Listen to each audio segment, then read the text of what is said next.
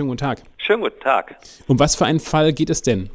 Also es ging um ähm, Hersteller von Wasserfiltersystemen und der eine hatte ein Video des anderen auf seiner Webseite eingebunden und jetzt stand im Streit, ob der das denn darf. Einfach ein Video, was bei YouTube zu finden war, in seiner Webseite einbinden und der eigentliche Rechteinhaber, der das Video produziert hat, gesagt, nix da, du hast von mir keine Erlaubnis, dann darfst du das Video auch nicht einbinden.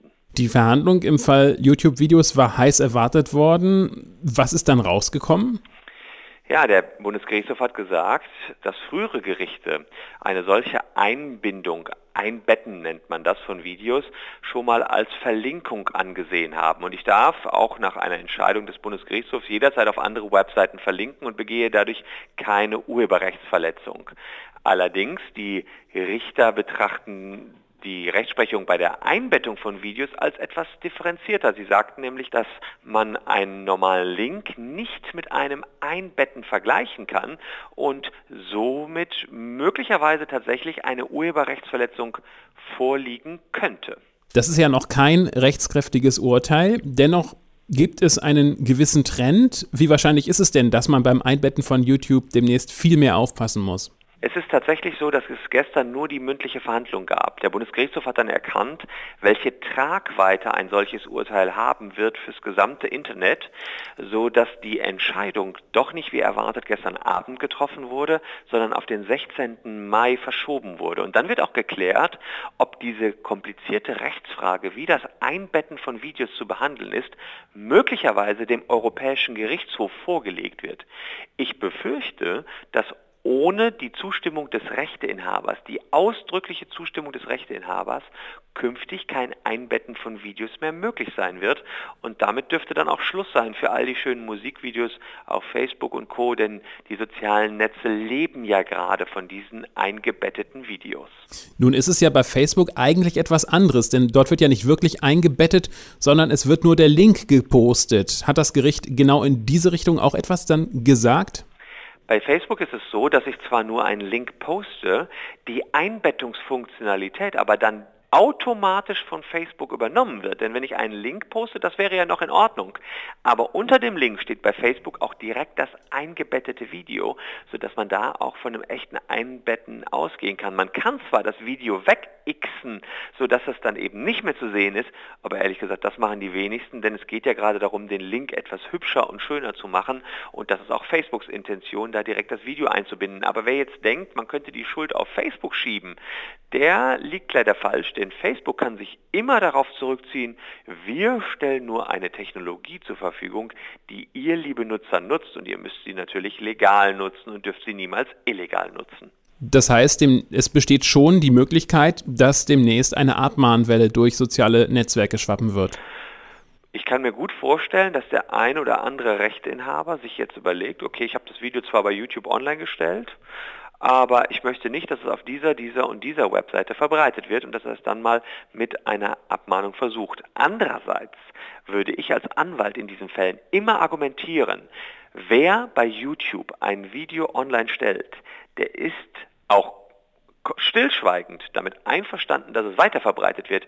Denn dass diese Weiterverbreitungsfunktionalität bei YouTube gegeben ist, das müsste doch jedem klar sein. Aber genau um diese Frage dreht sich unter anderem das BGH-Verfahren und ich hoffe, wir werden am 16. Mai ein bisschen mehr Klarheit darüber bekommen.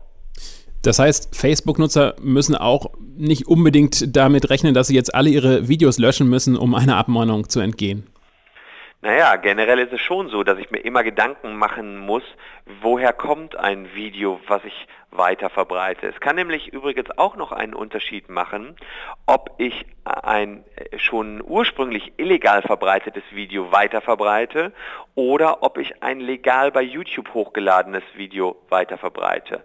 Dummerweise weiß ich das als Nutzer eigentlich nie und dann bleibt es mir fast nicht anders übrig, als dass ich den ursprünglichen Rechteinhaber frage, um ganz sicher einer Abmahnung zu entgehen. Und dass es solche Abmahnungen gibt, das erleben wir immer wieder. Zuletzt gab es einen Aufschrei, weil diese Vorschaubilder auf Facebook abgemahnt worden sind. Das waren auch automatisch eingebettete Vorschaubilder. Na, und da ist die Rechtslage aus meiner Sicht ganz ähnlich wie die Rechtslage bei den YouTube-Videos. Kommt es nun zu der Entscheidung, dass sich das Einbetten demnächst kompliziert gestaltet? Was bedeutet das beispielsweise für kommerzielle Websites? Für kommerzielle Websites könnte es sogar nochmal eine Verschärfung geben. Das hat der Bundesgerichtshof gestern auch angedeutet, wie diese Verschärfung im Detail aussehen kann. Dazu ist aber noch nichts gesagt worden, denn normalerweise gilt das Urheberrecht sowohl für Privatpersonen als auch für Gewerbetreibende. Insofern muss sich derjenige, der kommerziell Webseiten betreibt oder seine Firmenwebseite mit einem Video aufhübscht, ähm, tatsächlich Gedanken darüber machen, was für Videos bin ich da ein. Und ich persönlich rate davon ab, YouTube-Videos in einer Firmenseite einzubinden, solange diese Videos nicht von der Firma selbst hergestellt oder verantwortet worden sind. Und wir halten fest, das gilt nicht nur für YouTube-Videos, sondern auch für Vimeo und MyVideo und was es da sonst noch alles gibt, ne? Na klar, alle Funktionen, alle Plattformen, die eine Einbettungsfunktion vorhalten, sind davon umfasst. Was passiert jetzt noch bis zum 16. Mai, wenn das Urteil gefällt wird? Na, der Bundesgerichtshof wird jetzt nochmal ordentlich darüber nachgrübeln, wie man aus dieser Zwickmühle wieder rauskommt und was man hier am besten machen kann. Ich kann natürlich auch verstehen, dass ähm, die Rechteinhaber, diejenigen, die ein Video online gestellt haben, sagen, wir möchten nicht so ohne weiteres, dass unser Video einfach im Internet rumschwirren kann, aber die Gegenposition ist, ähm, dass man sagt, wieso? Ihr Rechteinhaber, die erstmal legal ein Video hochgeladen ähm, haben, ihr sitzt doch an der Quelle. Ihr könnt doch bestimmen, ob das Video gelöscht wird und wenn es bei YouTube gelöscht wird, dann ist es auch weg. Also das werden die hm, einzelnen Gewichte auf der Waagschale sein, die der Bundesgerichtshof jetzt bis zum 16. Mai abwägen muss und letztlich auch berücksichtigen muss.